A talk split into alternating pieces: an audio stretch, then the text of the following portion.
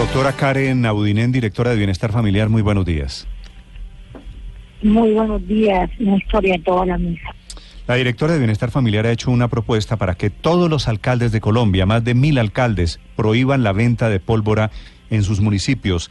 ¿Qué está pasando con la pólvora, doctora Budinen, para lanzar una propuesta en un país que ha sido siempre históricamente tan afecto, tan polvorero? Bueno, no, Néstor, lo que pasa es que todos los días nuestros indicadores en temas de lesionados por pólvora, sobre todo en niños, aumentando, a pesar de hacer unas campañas muy fuertes de sensibilizar, de de alguna manera concientizar a los padres de familia, no hemos podido lograr que esas cifras bajen.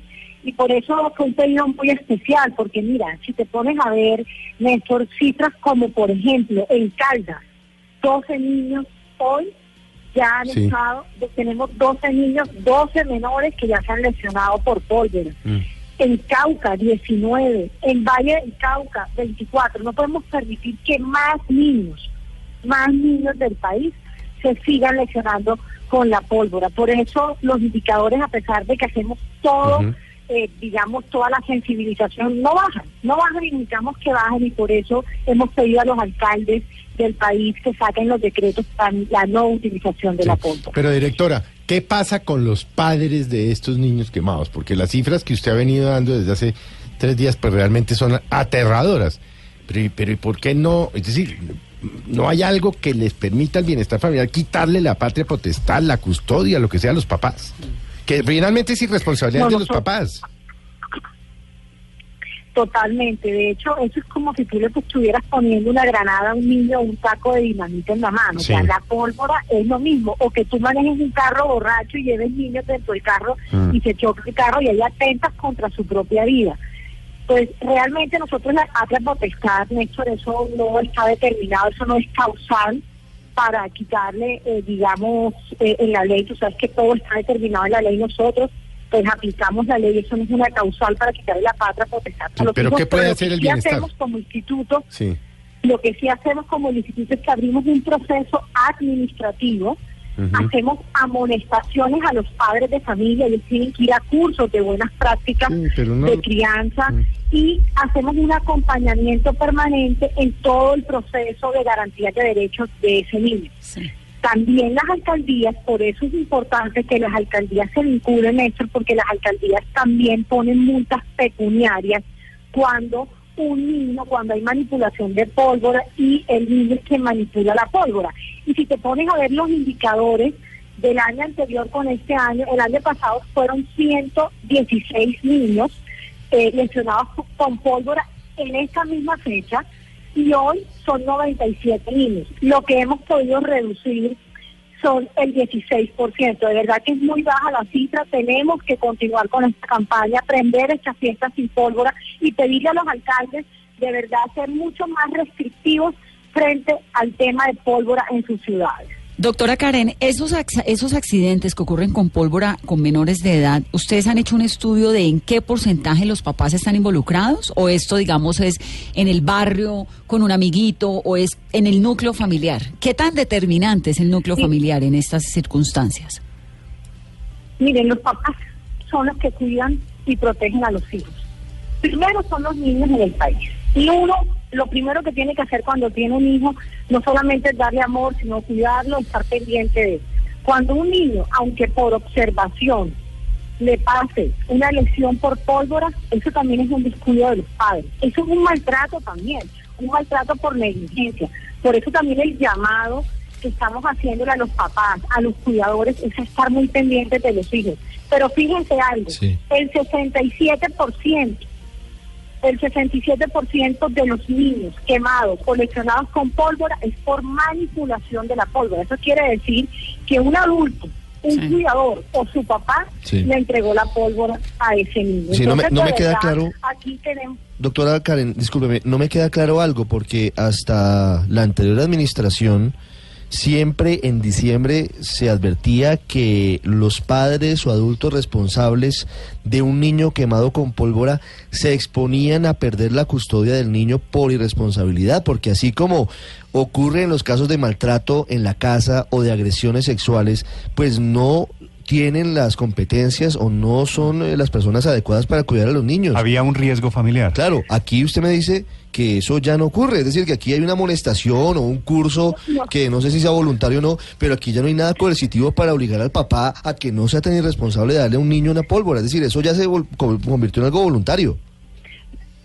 Néstor, es que, por eso te digo, una cosa es la patria potestad, otra cosa es que el instituto se, se quede con el niño para restablecer sus derechos. Son dos cosas completamente diferentes. Ahí el papá sigue siendo el papá y no pierde la patria potestad. Una cosa es que yo para restablecer el derecho del niño lo deje en una casa de protección o lo deje con una madre sustituta porque la situación fue tan grave que atentó contra la vida del niño.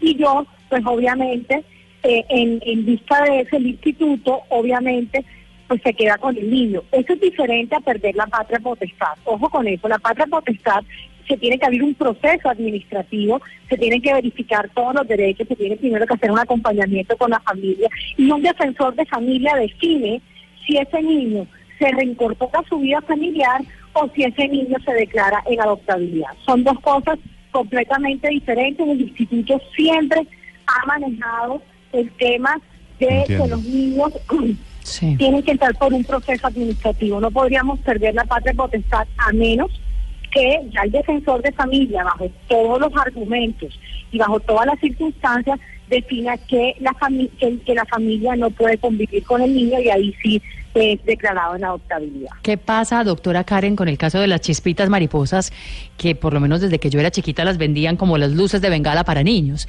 ¿Esas chispitas también están incluidas dentro de la pólvora que está prohibida? Había propaganda de televisión, Paola, con, Claro, acuérdese. Y bueno, y mi hermano de hecho se quemó el cuello con una chispita mariposa a los cinco años de edad, digamos. Son peligrosas de todas maneras. Muy peligrosas. Eh, muy. Chispita mariposa, las luces de bengala para niños. Esa era la canción. A ver, doctora, doctora Karen. Pero acuérdese de las estrellitas torero, que era la competencia. Déjenme hablar la doctora, perdón. No, la, chispita la chispita mariposa es también considerada como pólvora también, definitivamente. Mire, esa chispita te cae en el ojo, perdiste el ojo. Esa chispita mariposa te cae en el vestido que tienes puesto y también quedaste completamente eh, con quemaduras porque pues obviamente el vestido pues está o, con el o con el pantaloncito del niño, o sea, por eso de verdad aquí no tenemos que arrepentirnos de los hechos, tenemos que prevenir los hechos, por eso lo que yo quiero es que entre todos los ciudadanos, los vecinos, los padres de familia, los cuidadores, bueno, todos los que somos parte de la sociedad podamos prevenir estas situaciones y que nuestros niños puedan no solamente estar cuidados, sino protegidos, porque a veces los niños están cuidados, pero no están protegidos.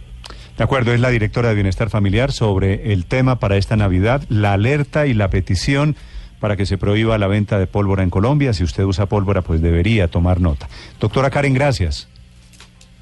Muchísimas gracias. Gracias. Ahora sí puede cantar, eh, Vanessa. Chispita mariposa, las luces de Bengala para niños. ¿Se acuerda? Y usted no, pues es que esto era No me vaya a decir que usted en su Mire, casa mi vínculo, a, sus, no. a sus niños, a sus niñas les pone chispita mariposa.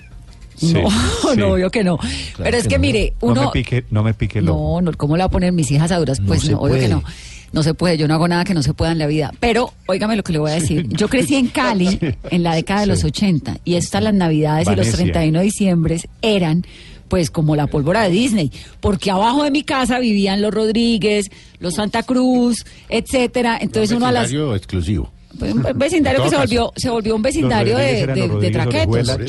sí, eran los vecinos míos. Y entonces usted salía a las 11 y 55 de la noche y esto parecía Disney World, ¿no? Pólvora por un lado, la pólvora por el otro. Obviamente yo crecí con la pólvora eh, como un sinónimo de celebración. Yo no era vecino de los Rodríguez. ¿Y lo mismo? ¿Te tocaba la alborada? También, claro, que se usaba Felipe, ¿se acuerda de los totes? Oye, los totes y Usted iba a la miscelánea del barrio y compraba mechas. había una cosa que se llamaba buscaniguas, claro. Compraba todo. voladores, volcanes. Todo esto para decirle que en algún momento en que era muy inconsciente, crecimos, crecía, usaba pólvora. Claro, crecimos con una adicción ahí a la pólvora, afortunadamente. Y a mis niñas les mostré las chispitas mariposa apenas pude, obviamente. Pero cuando ya me volví un poquito ah, más consciente, dije, no, esta vaina no, y este año pues no, no, ni el pasado tampoco hubo chispita mariposa. Chispitas mariposa, las luces de bengala para niñas y niños. niños. Ospina, para niñas y niños. ¿Cuándo nace su hijo, Ospina? En enero. Lo van a recibir con polvo. Espérese, espérese que su hijo tenga dos, dos, o tres años. Mm. Es niño, ¿no? Niño. Matías Ospina. Espérese que Matías tenga dos o tres años y a usted se le va a acabar la fiebre por la pólvora. Porque usted entiende, que yo ya no quemo pólvora. Porque entiende que ese niño no puede arriesgarlo. No, yo cuando, cuando fui niño, tuve nueve, diez años, compraba pólvora de una forma además irresponsable eh, en las fiestas familiares compraban voladores y se echaban voladores. Eso era una costumbre. Pues eso era normal, ¿no? Eso es lo que hay yo que alcancé a tirar voladores. Pues imagínese yo que crecí en Medellín también, no necesariamente vecina de Pablo Escobar, pero, toda la ciudad, ¿no? Pero mi pregunta es, precisamente... ¿eso, era, ¿eso era una cuestión de, de provincia, como mi caso, o era en Bogotá en todo lado? Digamos, la pólvora que toda la vida se ha echado en Medellín es una cosa que no hay pues igual. Es, que Medellín tiene la herencia horas y horas de la alborada, ¿no? Medellín. eso de la alborada sí es muy feo. Claro, pero son días, realmente son días de pólvora. Ya regresamos en Mañanas Blue, 10, 13 minutos. Hay noticia internacional de última hora.